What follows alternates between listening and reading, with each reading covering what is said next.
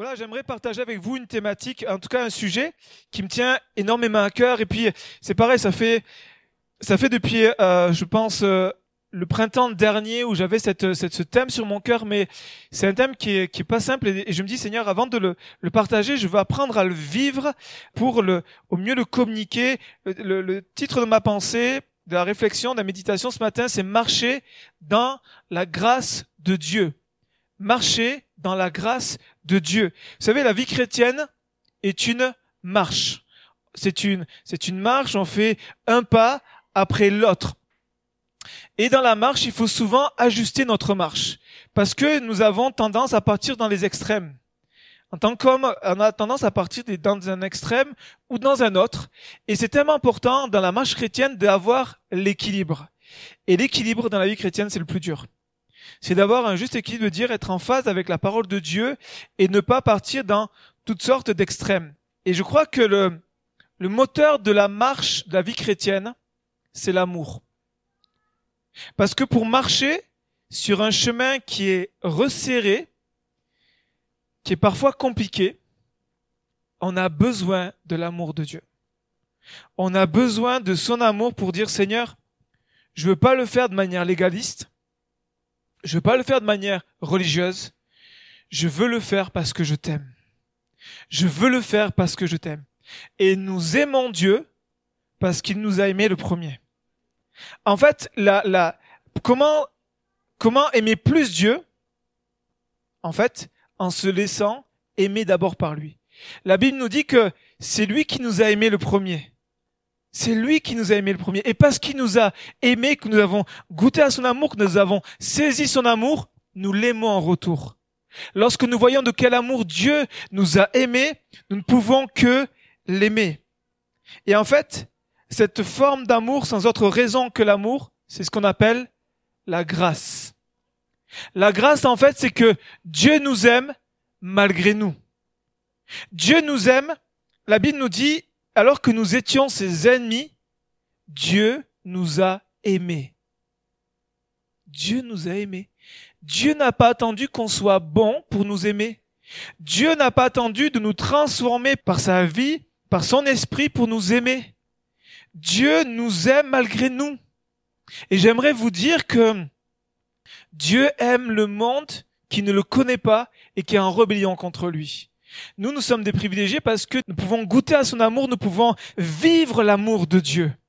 Mais j'aimerais vous dire que toutes les personnes aujourd'hui qui sont chez eux, en train de faire une grasse matinée, qui n'ont rien à faire des choses de Dieu, qui ne veulent pas de Jésus, Dieu les aime autant. Dieu les aime autant. Et pendant qu'on priait tout à l'heure pour euh, le Burkina Faso, je pensais à ça, je dis Seigneur, mais en fait, touche ces hommes, ces, ces, fous qui, a qui, qui, qui persécutent tes, enfants parce que tu les aimes. C'est dur, mais Dieu les aime. Dieu aime ce monde et souvent on a tendance à rentrer dans notre bulle et puis dire Dieu aime que les chrétiens, mais non. En fait, les chrétiens ont juste le privilège de, goûter à l'amour de Dieu, de bénéficier de l'amour de Dieu. Mais Dieu aime le monde. La seule différence, c'est qu'ils ne, ils ne vivent pas l'amour de Dieu. Ils sont pas touchés par l'amour de Dieu. Pourquoi? Parce que leur cœur est fermé. Dieu nous aime malgré tout, malgré nous. Et cette forme d'amour sans autre raison que l'amour, c'est ce qu'on appelle la grâce. J'aime ce témoignage d'un pasteur qui disait qu'à la fin de sa vie, à la fin de sa vie, il dit à mesure que j'avance, je comprends mieux les choses, mais il y a une chose que je ne puis comprendre. C'est la grâce de Dieu envers moi. Ce pasteur arrive à la fin de sa vie, il a essayé d'étudier la parole, de comprendre, et puis il dit, il y a des choses que je comprends mieux, il y a une des choses que je ne comprends toujours pas, alors que j'arrive à la fin de ma vie, que je finis ma course, c'est la grâce de Dieu. Parce que la grâce de Dieu, c'est la chose la plus simple, la plus compliquée à vivre. Amen. Et j'aimerais partager avec vous deux points ce matin. Le premier, c'est comprendre la grâce. Et deuxième, marcher dans la grâce au quotidien. Amen. Vous êtes d'accord avec ça? Allez, on commence avec le premier point, comprendre la grâce. La grâce, pour la comprendre, il faut comprendre que c'est exclusivement le produit de la bonté et de l'amour de Dieu. La grâce est exclusivement le produit de la bonté et de l'amour de Dieu. C'est sa bonté qui a poussé Dieu à agir. C'est sa bonté qui nous a, qui l'a poussé à, à, à, se, à donner son fils à la croix. La grâce est le don, le cadeau de Dieu pour nous aujourd'hui. En fait, la grâce, elle se reçoit. Elle se reçoit. Elle ne se mérite pas, elle, se reçoit. Et elle ne se limite pas à un certain moment de notre vie. C'est-à-dire, on connaît la grâce euh, lorsqu'on se convertit, puis ensuite on travaille fort. Non, en fait, la grâce à vivre au quotidien. La grâce est un cadeau que Dieu nous offre. Chaque jour, nous pouvons dire aujourd'hui, Dieu nous dit, voici ma grâce. Voici ma grâce. Parce que nous sommes des pécheurs sauvés par grâce. Et l'Église, c'est ça. L'Église, c'est des pécheurs sauvés par le Sauveur. C'est des pécheurs sauvés par le Sauveur, par Jésus. Et quand on comprend ça, on use plus de grâce vis-à-vis des uns et des autres.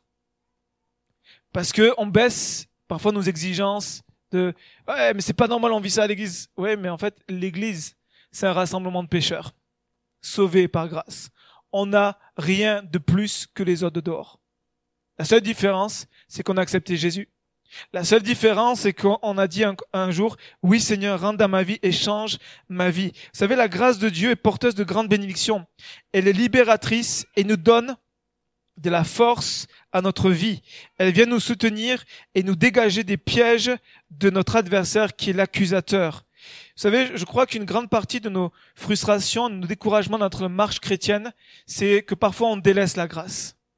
Que parfois on délaisse la grâce au profit de nos œuvres, au profit de nos efforts, au profit de il faut que j'atteigne, il faut que je sois un bon chrétien, il faut que j'y arrive, et on oublie en fait que ben non, en fait, on a besoin de toute la faveur de Dieu. Et c'est ça la grâce. C'est la faveur de Dieu non méritée. Cette faveur qu'on ne peut faire valoir, on ne peut faire valoir quoi que ce soit. Elle ne se gagne pas, elle ne se mérite pas, elle se reçoit. Et la bonne nouvelle, c'est que la grâce de Dieu est illimitée et inépuisable. Inépuisable. Inépuisable. C'est-à-dire que parfois même nous, on en a marre de nous-mêmes. On se dit, mais c'est pas possible, quoi. Et je retombe, et je rechute, et je aussi. Et, et, quand on vient devant Dieu, on, vient avec cette, cette, cette, ce raisonnement-là, dire mais Seigneur, mais Dieu dit mais en fait ma grâce est toujours là. Elle est inépuisable. On pourra jamais épuiser la grâce de Dieu, quelle que soit la noirceur de nos péchés. On pourra jamais l'épuiser, parce que la Bible dit que là où le péché abondait, la grâce, elle surabonde toujours, toujours. Et le meilleur moyen de se sortir du péché, c'est que quand tu pêches, au lieu de t'enfermer, va chercher la grâce de Dieu. C'est déroutant parce qu'on se dit on mérite pas. Mais oui, en fait, c'est ça la grâce. On le mérite pas. On mérite pas l'amour, la bonté, tout ce que Dieu nous accorde. On le mérite pas. Et c'est là qu'on se dit Seigneur, waouh. En fait, c'est fou. Ce que tu fais, personne ne l'aurait fait. Et c'est là que c'est difficile pour nous parce que ça rentre pas dans notre conception du maître, dans ce qu'on a grandi, dans toute l'éducation, de tout ce qu'on a fait jusqu'à aujourd'hui et tout ce qu'on a vécu, ça rentre pas dans notre conception. Parce que on vit dans un monde où il n'y a pas la grâce. Hein. C'est marche ou... Ouais, je sais pas où le dire, mais voilà, qu'est-ce qu'on a dit pour moi. Il y a une histoire comme ça du roi Louis VI qui a voulu en fait honorer le vice-roi de Naples qui visitait les galères et pour honorer son passage, il va lui donner l'autorisation euh, de libérer un prisonnier. Il va dire voilà, euh, tu, tu, tu as pour pour honorer ton, ton passage, je vais te donner le, le droit de libérer un prisonnier. Waouh, mais lequel? Et donc ce que fait le, le vice-roi de Naples, il va interroger tous les prisonniers. Et puis tous disent non, non, mais moi je suis juste, moi c'est une erreur judiciaire, moi c'est, euh, je comprends pas. Il y en a juste un. Il y en a juste un qui va dire au roi, bah, en fait moi je suis un pauvre type, je paye, c'est normal. Et le roi va dire misérable. Quel malheur que tu sois avec ces braves gens. Tu vas tous les contaminer. Sors de suite. Et l'homme fut gracié. Il a eu la grâce parce qu'il a reconnu dire, mais moi, c'est normal. Je paye parce que j'ai commis des, on sait pas ce qu'il a fait, mais j'ai commis des, peut-être des meurtres, j'ai commis des, des j'ai fait des grosses bêtises. Et là, cet homme-là a compris et, et puis il a eu la grâce parce qu'en fait, il méritait pas. Alors que tous pensaient avoir mérité, dire non, et se dire ça y est, il y a le vice-roi de Naples qui peut libérer que ça va être moi, je vais essayer de me montrer que je suis le plus juste possible, et puis je vais mettre sur mon meilleur jour. Mais en fait, ça sert à rien. C'est comme, c'est comme la grâce de Dieu. Ça sert à rien. Dieu connaît notre cœur, Dieu connaît nos vies. Et vous savez, la grâce est au centre du message de Jésus. Et lorsque Jésus a commencé à prêcher la grâce, il a bousculé sa génération. il les a dérangés, il a bousculé les mentalités. Parce qu'il y avait un principe de loi, il y avait un principe de mérite qui était très fort. Et j'aimerais vous inviter dans Jean, chapitre 1. C'est un de mes textes préférés, j'en ai plein, mais celui-là, c'est un des textes que, que j'aime particulièrement, qui nous montre tout l'équilibre dans la marche chrétienne. Jean, chapitre 1, verset 16. Je lis la version euh, Louis II. Jean, chapitre 1, verset 16 nous dit, Nous avons tous reçu de sa plénitude et grâce pour grâce.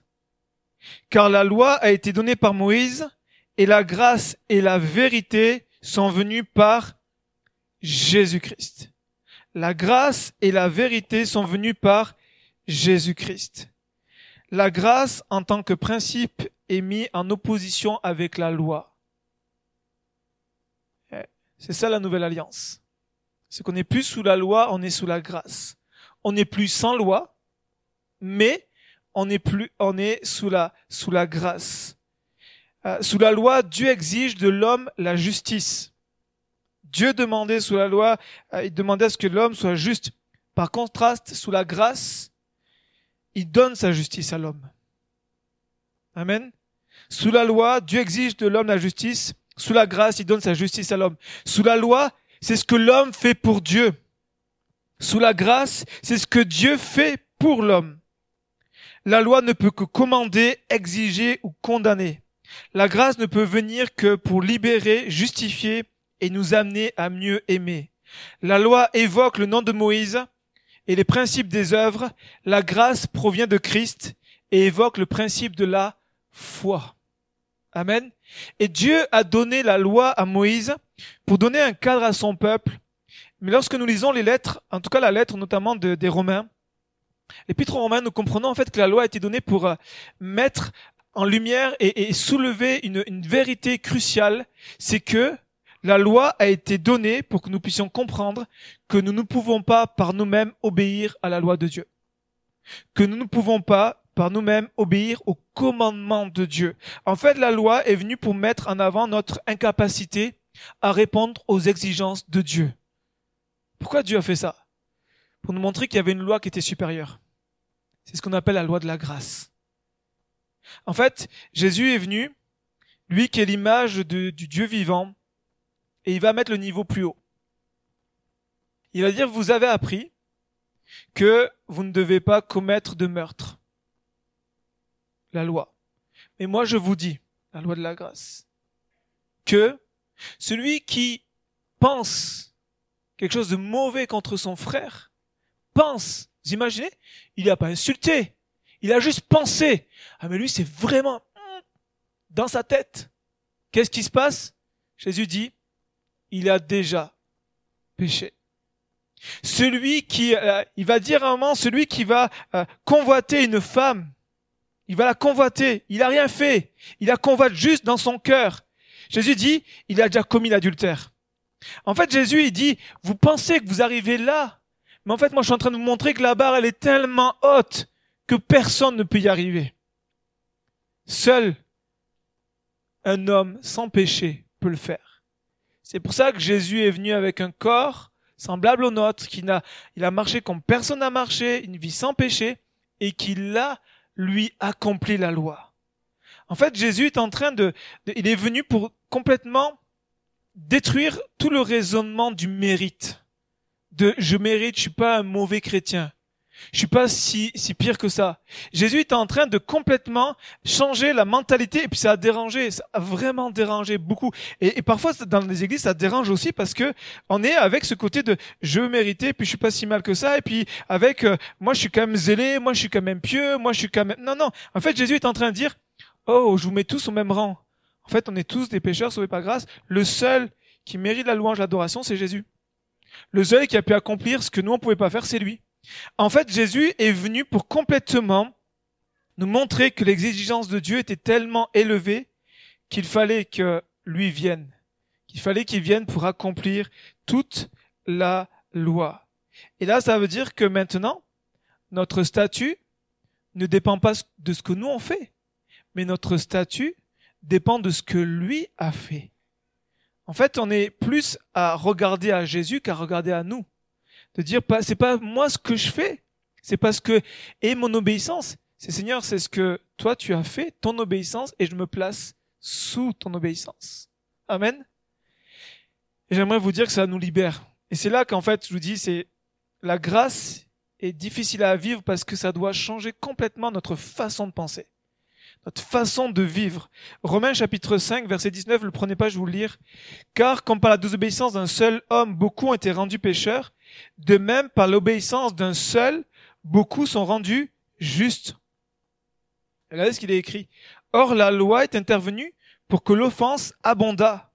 Mais là où le péché abondait, la grâce a surabondé afin que comme le péché a régné par la mort, ainsi la grâce régna par la justice pour la vie éternelle en Jésus-Christ. La loi est venue pour que l'offense abondât, pour montrer qu'en fait, par l'homme lui-même, de lui-même, l'homme ne peut pas obéir à Dieu. Et ce qui compte, c'est pas notre obéissance, c'est l'obéissance de Jésus-Christ. Et la Bible nous dit, ce que nous avons lu, c'est que Jésus lui-même, le don de la grâce de Dieu. Jésus lui-même, la source de la grâce, de la faveur de Dieu. Et j'aimerais vous parler d'une histoire qu'on va trouver dans la Bible, où on va voir que Jésus a ce parfait équilibre entre la grâce et la vérité. Parce que s'il y a, s'il y y a, vraiment un conflit dans nos églises, c'est la grâce et la vérité. Parce qu'il y a ces deux tendances. On a souvent, comme je disais, deux extrêmes. C'est soit on est trop dans la grâce, soit on est trop dans la vérité. Et Jésus est dans un parfait équilibre. Et il y a une histoire qui, euh, va mettre, euh, qui va illustrer en fait cette, cette vérité. Se trouve dans Jean chapitre 8, versets 3 à 11. C'est un des textes qui nous illustre tellement tout l'équilibre que Jésus a entre la grâce et la vérité. Parce que parfois on on fait des erreurs et puis on a ces deux tendances extrêmes et on a besoin de revenir à quelque chose de beaucoup plus biblique. Jean 8, verset 3. Alors les scribes et les pharisiens amenèrent une femme surprise en adultère. Et la plaçant au milieu du peuple, ils dirent à Jésus, Maître, cette femme a été surprise en flagrant délit d'adultère. Moïse, dans la loi, nous a ordonné de lapider de telle femme. Toi donc, que dis-tu? Il disait cela pour l'éprouver afin de pouvoir l'accuser. Mais Jésus s'étant baissé, écrivait avec le doigt sur la terre. Comme il continuait à l'interroger, se releva et leur dit que celui de vous qui est sans péché jette le premier la pierre contre elle. Et s'étant de nouveau baissé, il écrivait sur la terre. Quand ils entendirent cela, accusés par leur conscience, la loi, elle accuse, ils se retirèrent un à un depuis les plus âgés jusqu'au dernier.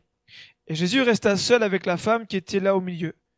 Alors s'étant relevé, ne voyant plus que la femme, Jésus lui dit, Femme, où sont ceux qui t'accusaient? Personne ne t'a-t-il condamné? Elle répondit, Non, Seigneur. Et Jésus lui dit, Je ne te condamne pas non plus, va et ne pêche plus. Voici la réaction de Jésus, je ne te condamne pas non plus, va et ne pêche plus. Le contexte est lequel? Si on revient, qu'on rentre dans le texte, c'est important de comprendre le texte avec le contexte c'est que on a une femme qui est chez quelqu'un qui est peut-être pas chez elle. Et euh, je vais être sauf dans ce que je vais dire, mais elle est en train d'embrasser un homme qui est pas son mari. Et à ce moment-là, c'est pas comment, la Bible nous dit rien à ce sujet-là, mais elle a été prise en flagrant délit. Et j'ose imaginer pour elle, en tout cas j'espère pour elle que c'était juste au moment où elle a lancé son, son, son amant. Et on se retrouve là avec cette histoire où cette femme est prise en flagrant délit. Et ce qui est intéressant de voir, c'est que la Bible nous dit, alors c'est soit cette femme, elle s'aimait tellement qu'elle était toute seule, soit l'homme avec qui elle était était haut placé parce que c'est la seule qui est placée. Parce que quand il y a un adultère, on est deux en général. Vous êtes d'accord avec ça? Il est où l'homme?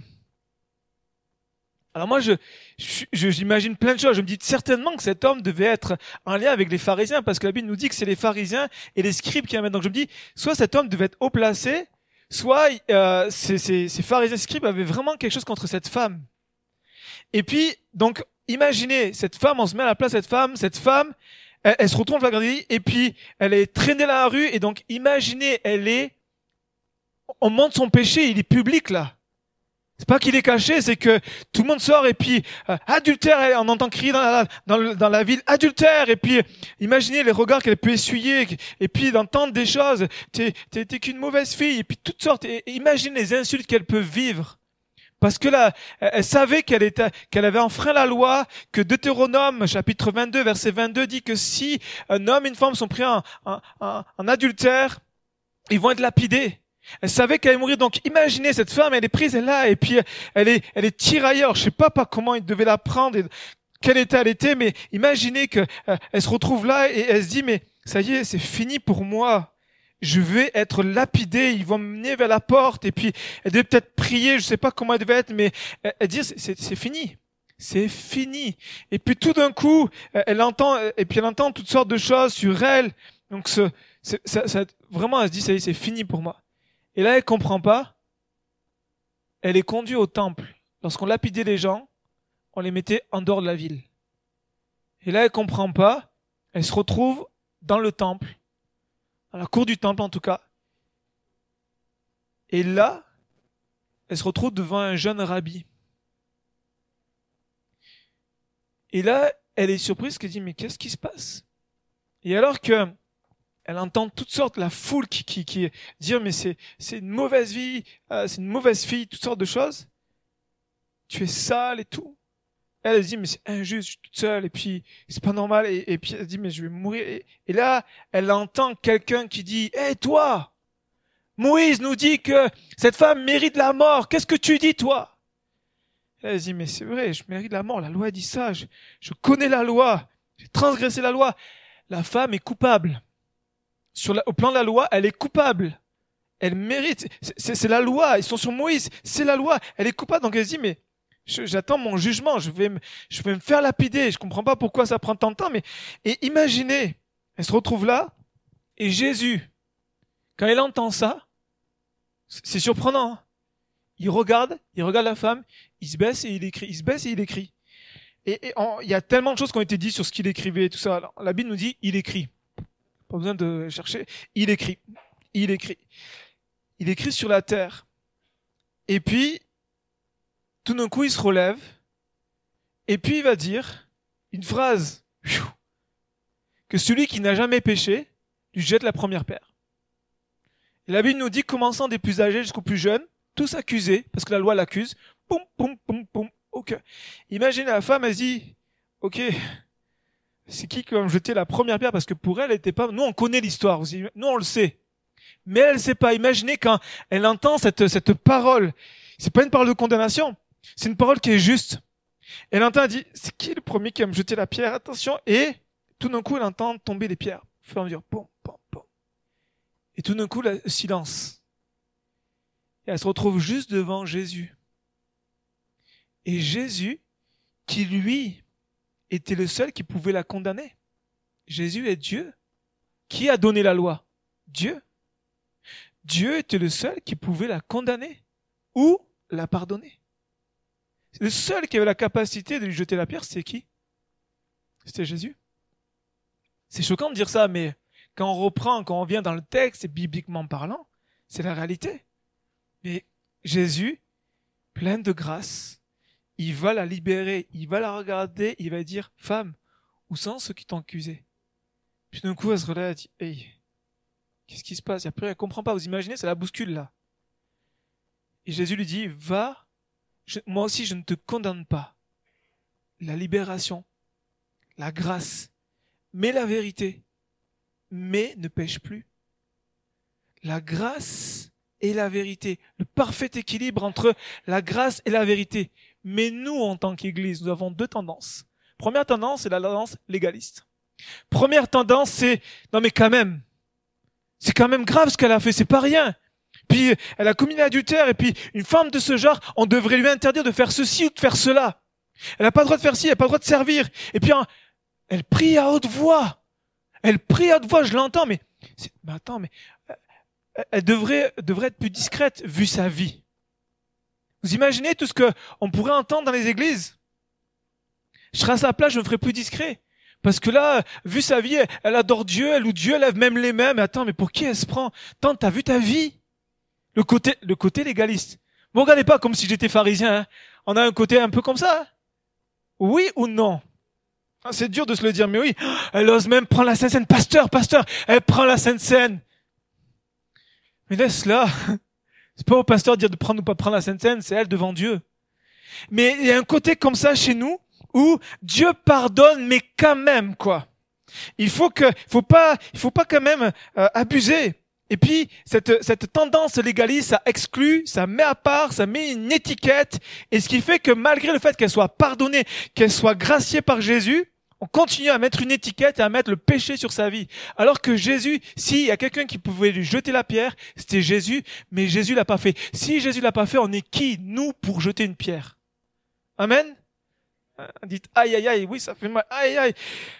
Le côté légaliste va toujours condamner on va faire un focus sur le fait qu'elle est réellement coupable. Et maintenant, il y a une autre tendance, mes amis. L'autre tendance, c'est le laxisme. C'est le côté où c'est pas si grave que ça. C'est bon, euh, pas si grave que ça. Dieu fait grâce, alors faut pas être légaliste. Et puis Jésus, il pardonne, donc c'est bon. Il faut pas non plus. Euh, et puis on va pas faire tout un plat. Et puis peut-être qu'elle aimait vraiment ce monsieur. Et puis peut-être que vraiment, elle était malheureuse dans son couple, donc euh, ça se comprend. Et puis, et puis, vous savez, ça, se fait maintenant. Dans la société, il y a même des, des, des organismes où euh, ils te mettent des bonus dans, ta, dans ton infidélité. Plus t'es infidèle, plus t'as des bonus. T'as une carte qui monte en smiley. C'est vrai, moi j'ai vu ça, j'étais halluciné. J'ai dit non, mais une grande pancarte qui encourageait l'infidélité dans les couples. Ouais, vas-y, go. Et puis ce côté laxisme, c'est ce côté de dire mais c'est bon, il faut vivre dans notre siècle. Tout le monde le fait, alors pourquoi pas? Et puis, on n'est plus sous la loi. En fait, le laxisme, ça rabaisse la croix. Autant le légalisme va condamner, autant le laxisme va rabaisser la croix. En fait, la grâce, c'est pas un passe-droit pour pécher. C'est ça notre problème. C'est qu'on croit que la grâce est un passe-droit pour pécher, pour dire c'est pas si grave. Si le péché c'est grave parce que ça a cloué Jésus à la croix. Mais Jésus nous libère. Mais Jésus n'est pas en train de nous condamner. Jésus n'est pas en train de nous dire, euh, c'est pas grave. Jésus va dire à cette femme, va et ne pêche plus. On, reprend l'histoire. Et moi, j'aime réfléchir, j'aime me remettre dans l'histoire et imaginer cette femme ou d'autres histoires. Mais là, cette femme. Et puis, imaginez, wow, Jésus va dire, va et ne pêche plus. Donc, elle s'en va. Et elle rentre dans les rues de Jérusalem. Et puis là, elle ne revient pas. Elle dit, waouh, je suis libérée. Et il y a tout un, on a chanté ce fardeau, et plus de fardeau. comme elle sent lavée, elle sent pure, alors qu'elle venait de pécher, elle sent pure, et, et elle sent sans condamnation. Elle plus condamnée, elle est libre, mais elle rentre chez elle. Elle rentre voir son mari. Comment elle va dire ça à son mari? Et si elle a des enfants, comment elle va dire ça à ses enfants, sa, ses parents, sa belle famille Et Jésus lui dit, va et ne pêche plus pour dire, tu libéré, mais maintenant il faut que tu puisses affronter. Il faut que tu puisses assumer. Et je sais pas si souvent on, met ces, ces, ces histoires-là et puis c'est comme magique, mais il lui a fallu toute la grâce de Dieu ensuite pour reconstruire. La Bible nous dit rien sur la suite. Elle nous dit rien, on ne sait pas ce qui s'est passé. On peut imaginer des choses. Peut-être son mari s'est converti, peut-être qu'il y a eu un divorce. On n'en a aucune idée. Mais il y a le fait qu'elle est libérée. Et en fait, la grâce, c'est ça. La grâce ne vient pas donner un passe-droit pour dire c'est pas très grave, on pêche. Non, le péché est grave et c'est ça cloué Jésus. Mais la grâce vient nous montrer que Dieu ne nous condamne pas, que Dieu vient nous libérer, que Dieu veut nous donner une première, une deuxième chance, une troisième chance, une quatre-vingt-dixième chance et puis une millième chance. Dieu est un Dieu de grâce. Et la Bible nous dit que on a reçu grâce pour grâce. Amen. Et c'est là la marche chrétienne qui est difficile c'est que trouver l'équilibre, de dire entre oui, il y a la grâce et il faut épuiser la, puiser la grâce, on ne pourra jamais épuiser. Euh, la grâce est inépuisable, mais la grâce n'est pas un passe-droit. Parce que souvent on dit ouais mais c'est bon pasteur, la grâce. Ouais mais le péché c'est grave. Quel que soit le péché, là on parle d'adultère, mais quel que soit le péché, une pensée, quoi que ce soit. Et, Jésus a mis l'emphase sur ça. C'est pour ça que l'apôtre Paul, dans Romain, va, va, va parler de l'esclavage du péché. Mais nous ne sommes plus sous la loi, nous sommes sous la grâce. C'est-à-dire que vivre la grâce, c'est mon deuxième point, et je termine avec ça. Vivre dans la grâce au quotidien, marcher dans la grâce au quotidien, c'est réaliser notre état. C'est dire, Seigneur, en fait, je suis un pécheur. Et j'ai tellement besoin de ta grâce. J'ai tellement besoin de toi. J'ai tellement, alors que les scribes et les pharisiens arrivaient en disant, c'est une femme de mauvaise vie, elle est pécheresse. Jésus est en train de dire, vous êtes aussi pécheur qu'elle. Ne jetez pas la pierre, vous êtes aussi pécheur qu'elle. Le but de la grâce et l'effet de la grâce, c'est lorsqu'on réalise notre état. Marcher dans la grâce au quotidien, c'est réaliser, accepter notre état de pécheur. Vous savez, vous pouvez avoir le plus grand de tous les médecins, le plus grand de tous les docteurs, le plus grand de tous les professeurs devant vous. Il ne pourra rien faire pour vous si vous ne reconnaissez pas votre état de malade. Si vous venez voir un professionnel de la santé, vous venez voir quelqu'un pour vous aider, si vous ne considérez pas votre besoin, pour avoir la meilleure de toutes les personnes, mais il pourra rien faire pour vous. C'est exactement la même chose avec la grâce. On ne pourra pas vivre la grâce au quotidien s'il n'y a pas un moment où on réalise pas de dire Seigneur, mais en fait, euh, je suis sauvé, mon nom est inscrit dans le livre de vie, gloire à toi, mais Seigneur, je reste un pécheur et j'ai besoin de ta grâce. L'apôtre Paul l'avait vraiment compris, il a dit, mais qui me, qui me, qui me libérera de ce, ce corps péché? Il dit, grâce soit rendue à Jésus-Christ. Souvenez-vous de cette histoire.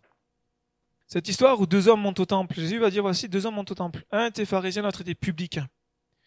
Un était là et puis il levait les mains. Moi, je, je sais pas pourquoi, mais je l'imagine vraiment lever les mains dans le temple, puis à faire des belles prières qui remettaient plein la vue devant tout le monde, qui waouh, c'était surprenant. Lui, il est spirituel et puis il amène des dons spirituels et puis pou pou pou. Et puis lui, c'est quelqu'un qui a qui il va quand il va prier, on, va entendre et, je l'imagine, je sais pas pourquoi, c'est un théologien qui connaît une connaissance bac plus 15 au niveau de la parole, qui est tellement spirituel, qui vient à toutes les réunions, qui est même en avance, qui parle le dernier, qui qui jeûne deux fois par semaine, qui va donner une bonne grosse dîme à l'église, qui qui, qui vraiment est exemplaire, c'est waouh, extraordinaire ce chrétien. On a envie tous de lui ressembler. Mais Jésus va dire non non. Parce que lui, il se coupe de la grâce. Il se suffit à l'aimer. Seigneur, merci de ce que je suis pas comme cet homme-là. Seigneur, merci de ce que je suis euh, un homme. Merci de ce que je connais ta parole. Merci de ce que j'ai, j'ai, j'ai grandi de ce que j'ai une expérience, de ce que j'ai un bagage spirituel. Et puis, et puis, va se comparer à ce publicain, à celui qui est voleur, à celui qui est avare, qui est malhonnête, peut-être adultère. Mais lui qui, euh, dans cet état-là, va dire, je reconnais, je reconnais que j'ai besoin de la grâce de Dieu. Je reconnais que j'ai besoin. Et la Bible nous dit dans ce texte-là que euh, il se frappe la poitrine et qui disait mais sois apaisé envers moi, Seigneur. Alors que l'autre est en train de s'élever, l'autre est en train de s'abaisser et dire Seigneur, sois apaisé. Jésus va dire lequel des deux sera justifié? Le deuxième. Il va dire celui qui s'élève sera abaissé, mais celui qui s'abaisse sera élevé. Ça parle pas que de l'orgueil. Ça parle de la reconnaissance de dire Seigneur, j'ai besoin de toute ta grâce. Et nous devons apprendre, mes amis, à demeurer dans la grâce parce que nous pouvons nous en priver. Hébreu chapitre 12 verset 15 dit que la racine d'amertume, que la, le fait d'endurcir notre cœur nous prive de la grâce. On peut la recevoir en vain. 2 Corinthiens 6 verset 1 nous dit que par la négligence, nous pouvons recevoir la grâce en vain. On peut même rejeter ou abandonner la grâce. Le livre de Galates nous montre qu'il y avait tout un groupe de chrétiens judaïsants qui euh, se justifiaient par leur obéissance, qui dit je suis juste devant Dieu parce que j'ai obéi, parce que j'ai fait telle chose. Alors oui, le zèle, oui la prière, oui l'église, oui toutes sont importantes, mais ça ne doit pas nous amener à faire à mériter quoi que ce soit de Dieu. On ne, on ne fait pas ces choses-là pour essayer de d'avoir l'approbation de Dieu. En fait, l'approbation, on l'a déjà, uniquement par sa grâce. Et vous savez, celui qui est approuvé de Dieu n'a plus rien à prouver. Donc j'aimerais vous dire aussi, chaotique peut être notre vie chrétienne parfois, il y a la grâce de Dieu. Dire Seigneur, mais merci parce qu'en fait je le mérite pas. Je mérite tellement pas d'être béni de toi. Mais Seigneur, c'est pas par mes mérites, c'est uniquement par ta grâce. C'est uniquement par sa grâce. Et le problème, c'est que nous, on commence avec le salut par grâce. Amen. On le sait. Mais on va vivre la vie chrétienne par les œuvres. On va vivre une vie chrétienne par nos propres forces, on va travailler fort pour plaire à Dieu, on va essayer de gagner la faveur de Dieu par nos œuvres, par nos actes de piété, avec notre vie de prière, avec euh, on va connaître la parole, la vie d'église. Toutes ces choses sont bonnes, comme je le dis, je le disais tout à l'heure, mais elles ne doivent pas nous amener à gagner quoi que ce soit devant Dieu. En fait, on n'a plus de relation à gagner quoi que ce soit en une relation entre père et fils. On n'est pas en train de, de, gagner la faveur de Dieu, on n'est pas en train de gagner la, bénédiction de Dieu, on gagne rien avec Dieu. Tout nous est déjà donné. Vous voyez ce que je veux dire? En fait, imaginez, c'est comme si on vous payait un salaire d'une année alors que vous n'avez pas commencé une heure de travail. Oh Waouh On nous paye. Et le patron, il me paye tout, toute l'année entière, 2020. J'ai pas encore commencé à travailler. En fait, c'est ça la grâce. Dieu nous a tout donné alors qu'on n'a encore rien fait. Et ce qu'on fait, c'est pas pour mériter quoi que ce soit. Ce qu'on fait est avant tout une réponse d'amour envers Dieu. Amen.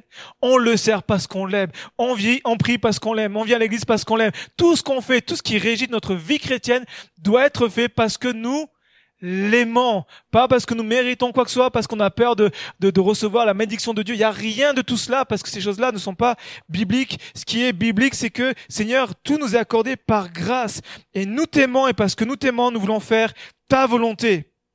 Et parfois, le problème, c'est qu'on aime tellement Dieu qu'on va s'appliquer tellement fort. Parce qu'on lit dans la Bible qu'il faut être miséricordieux, qu'il faut être doux, qu'il faut être patient, plein de bonté, qu'il faut se pardonner, qu'il faut nous aimer les uns les autres, qu'il faut aimer ses ennemis, dire, oh Seigneur, le programme, il est compliqué là. Et puis on aime Dieu.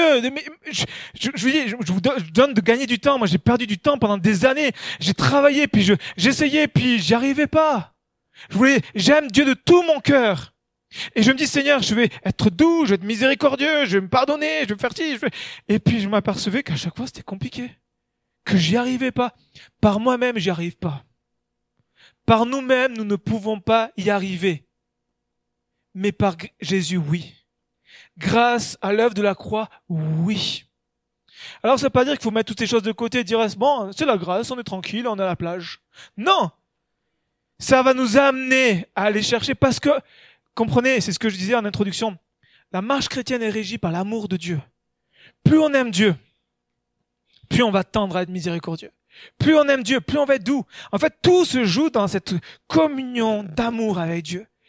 Plus, vous imaginez, c'est impossible qu'un adorateur, un esprit en vérité, il haït son prochain peut pas être celui qui va adorer Dieu et maudire son prochain. La Bible dit c'est impossible. Tu peux pas dire à Dieu que tu l'aimes, que tu ne vois pas, et que tu es ton prochain, ton frère que tu vois. Et c'est là en fait qu'il y a une cohérence, c'est de la grâce. C'est qu'en fait, la grâce nous amène à dire Seigneur, on peut pas par nous-mêmes. Et ça, c'est un gain de temps, dire Seigneur, on n'y arrive pas, mais par ta grâce, Seigneur, tu le fais dans ma vie. Par ta grâce, j'y arrive. Par ta grâce, c'est toi qui le fais. C'est Christ qui le fait en nous. Et la paix est en lien direct avec la grâce de Dieu. Les œuvres nous épuisent, mais la grâce nous donne le repos. Le repos.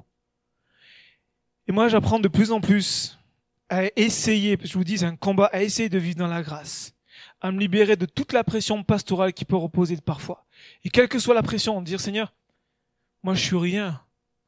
C'est pas parce que ministère ou quoi que ce soit, je suis rien du tout. C'est ta grâce seule. Amen. Ta grâce seule. Parce que le principe des œuvres, le principe des œuvres nous amène à avoir des premières et des secondes classes. Lui, il est vraiment spirituel. Lui, il est vraiment pas trop spirituel. Il galère. C'est un bébé, c'est un enfant, c'est bébé spirituel. Et lui, c'est l'homme de Dieu.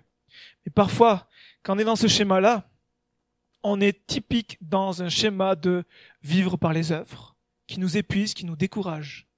Et Jésus est venu pour dire, hey, remettez la grâce au centre de votre marche chrétienne. C'est pas par les œuvres. Et toutes les choses qu'il veut faire, c'est pas parce que c'est un, bon homme de Dieu ou une bonne femme de Dieu. C'est juste la grâce de Jésus. Combien d'hommes de Dieu, de pasteurs, j'écoutais ça cette semaine, des hommes de Dieu qui, étaient à la limite adulés dans nos milieux pentecôtistes mais qui sont quand chutés. On a entendu adultère, un homme de Dieu, pas ici aux États-Unis, qui, qui était un fervent défenseur contre l'homosexualité. Et puis un jour, il y a, il y a, il y a, il y a, il y a un homme, un, prostitué, un homme prostitué qui le voit en train, dans la télé, en train de se battre contre l'homosexualité. Et puis il dit, mais c'est fou. Ce pasteur-là, c'est mon meilleur client. Boum. Imaginez. En fait, voilà on adulte des hommes. Mais non, seul qu'on doit adorer, c'est Jésus. On est des pécheurs sauvés par grâce. Et le déficit de la grâce va produire plusieurs dangers. Je termine avec ça. Plusieurs dangers dans nos vies lorsqu'on on a un déficit de la grâce. Premier, vous êtes prêts? Le premier danger, c'est qu'on va se décourager. Face à un combat, à une lutte intérieure, à un penchant, à un péché, on va lutter, on va tenir bon, et puis on va prier, on va prier, on va prier, et puis pouf, on retombe. Et puis boum, on rechute. Et puis on fait des, euh, on fait vraiment des prières à Dieu de tout notre cœur. On s'avance à l'appel, on dit Seigneur, je m'engage avec toi, c'est terminé, c'est fini. Puis vite on est rattrapé. On est vite rattrapé. Pourquoi? Parce qu'on oublie tout l'effet de la grâce. La grâce a un effet libérateur. La grâce a un effet libérateur. Le deuxième déficit de la grâce va produire la culpabilité.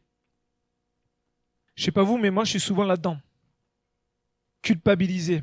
On culpabilise qu'on n'est pas assez à la hauteur. On culpabilise parce que on, est on est soumis à un tyran qui s'appelle l'exigence ou je vous ouvre mon cœur le perfectionnisme pour moi. Je suis perfectionniste et dès qu'il y a un truc hein, et c'est un réel tyran dans nos vies. Il nous tyrannise, mais la grâce vient nous libérer de nos exigences, de notre perfectionnisme. Elle nous apprend à avoir un effet modérateur. Pour dire, Seigneur, en fait, ce qui compte, c'est pas moi, c'est toi. J'ai tellement besoin de toi. Ces promesses non tenues engendrent des frustrations. Et puis on va être déçu par nous, déçu par les autres. Et puis on va être exigeant parce que on, veut que, on aime Dieu, donc on monte. Mais en fait, Dieu nous dit, mais hey, ma grâce, et un déficit de la grâce va produire du découragement, de la culpabilité. Un déficit de la grâce va produire de la fatigue. Et quand je parle de fatigue ici, je parle beaucoup plus de d'épuisement, de burn-out que euh, de fatigue physique, même si ça touche le physique. On va se tuer à la tâche car on fait l'œuvre de Dieu. J'aime ce qu'a dit le pasteur David Mulway. Si la grâce ne nourrit pas le cœur, on finit par se consumer de l'intérieur. Si la grâce ne nourrit pas le cœur, on finit par se consumer de l'intérieur. La grâce a un effet multiplicateur. C'est pas grâce à nous. Et c'est vrai que combien de fois on, prend à cœur l'œuvre de Dieu et c'est euh, tout ce que je vous dis, c'est pour ceux qui, qui vraiment se donnent pour l'œuvre de Dieu. Combien de fois on va se donner et puis on, dit il y a des âmes à sauver, il faut qu'on y aille. En fait, Dieu nous dit mais c'est pas c'est pas vous qui sauvez, c'est moi. Donc déjà, ok mais on a un rôle. Pas dire tranquille. Il faut qu'on puisse œuvrer. Et en fait, c'est pas grâce à ce qu'on fait. C'est dire, Seigneur, c'est cinq pains, deux poissons. C'est tout ce qu'on a pour nourrir une foule comme ça. On n'a rien, nous. Mais Seigneur, ces cinq pains, ces deux poissons, on les met entre tes mains. Et parce qu'on les met entre tes mains, il va y avoir la multiplication. En fait, c'est comprendre que Seigneur, c'est toi qui fais l'œuvre. Nous, tu nous appelles à faire, à distribuer. Jésus a dit, allez, distribuez.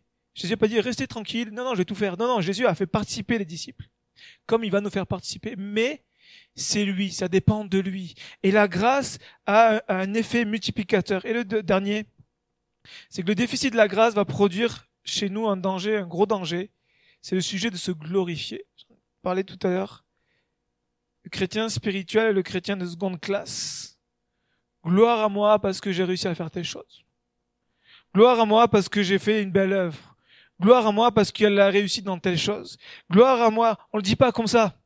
Mais regardez, quand on vient un combat et qu'on a gagné ce combat ou qu'on a réussi ici, et puis que on dit Alléluia, gloire à Dieu.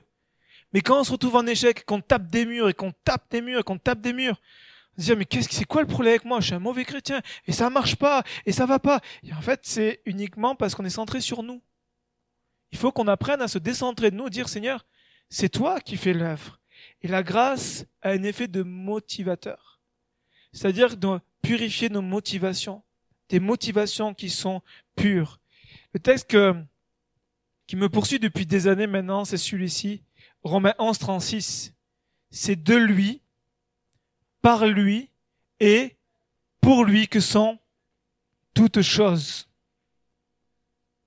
Et c'est parce qu'il dit ça qu'il va dire offrez vos corps comme un culte de bonne odeur. Je termine avec ce dernier texte. C'est de lui, par lui et pour lui. Si vous voulez prendre la référence, c'est Romains 11, 36. En fait, Sa victoire est notre victoire. Son obéissance est notre obéissance. Ses œuvres, c'est, notre œuvre. En fait, c'est de lui, par lui, pour lui que sont toutes choses. C'est-à-dire que qui nous donne les commandements? Lui. Qui nous dit ce qu'on doit faire? Qui nous dit comment marcher dans la vie chrétienne? Qui nous donne voici la feuille de route pour marcher ta vie chrétienne? C'est lui. C'est de lui que sont toutes choses. Ça, on le sait bien. Mais la deuxième chose qu'on a du mal à considérer, c'est que c'est par lui que sont toutes choses. C'est à travers nous qui fait l'œuvre. C'est plus on va dépendre de Christ, plus il va faire l'œuvre en nous. Plus on va laisser Christ grandir en nous, plus ça va être facile de faire ce qu'il nous demande. Mais si on essaie de faire par nous-mêmes, à dire allez, euh, bonne motivation et tout ça, il y a des efforts, mais l'effort qu'on doit faire, mes amis, c'est de dépendre de lui. Et ça, c'est plus compliqué que faire les œuvres par nous-mêmes. Dépendre de Jésus est beaucoup plus compliqué et beaucoup plus intense que faire les œuvres par nous-mêmes. C'est vrai ou pas? Dire Seigneur, je veux dépendre de toi. Tes pensées sont mes pensées. Ton cœur, c'est mon cœur. Ta parole, c'est ma, c'est tout ce que toi tu fais. C'est pas, je fais ce que, je prends ce qui est bon pour moi et puis non, non, Seigneur, je m'oublie. C'est de toi, par toi et pour toi que sont toutes choses. C'est-à-dire qu'en fait, il nous donne ce qu'on doit faire. C'est lui qui fait à travers nous et toute la gloire lui revient. Amen. C'est de lui, par lui et pour lui que sont toutes choses. En fait, nous, on est juste un instrument. On est juste dire, Seigneur, me voici, sers-toi de moi. Et c'est lui qui fait l'œuvre. C'est lui qui agit dans nos vies. C'est lui qui va faire l'œuvre. Alors, c'est clair que c'est, nous qui nous levons. Vous comprenez, il y a une part à faire, mais il faut considérer que tout ne dépend pas de nous. Ça dépend de lui. En fait, ce qui compte, c'est pas ce qu'on fait, c'est ce que lui a fait. Ce qui compte, c'est pas notre obéissance, c'est son obéissance. Ce qui compte, c'est pas nos œuvres, c'est son œuvre à la croix. Amen. Et vivre la grâce au quotidien, c'est prendre conscience de qui je suis de dire Seigneur, j'ai encore plus besoin de toi. C'est là la dépendance, de dire j'ai besoin de toi. J'ai besoin que tu m'aides, j'ai besoin que tu m'aides à triompher. C'est-à-dire la grâce pour nous va nous amener à plus l'aimer. Parce qu'on va plus l'aimer, on va avoir une marche de vie chrétienne encore plus victorieuse. Parce qu'on va même être victorieux même quand ça paraît un échec, mais dire Seigneur, c'est toi qui as apporté la victoire. Amen. La grâce, et c'est vraiment quelque chose qu'on doit considérer, doit nous amener à vivre le repos de Dieu, à nous libérer de toutes sortes de tyrannes, toutes ces exigences, la culpabilité, la condamnation, vivre en accord avec sa parole, pas baisser le standard, toujours garder le standard de la parole, mais dire Seigneur, c'est pas par moi-même, c'est pas parce que je suis pasteur que je suis meilleur que les autres, plus spirituel que les autres. C'est uniquement par ta grâce.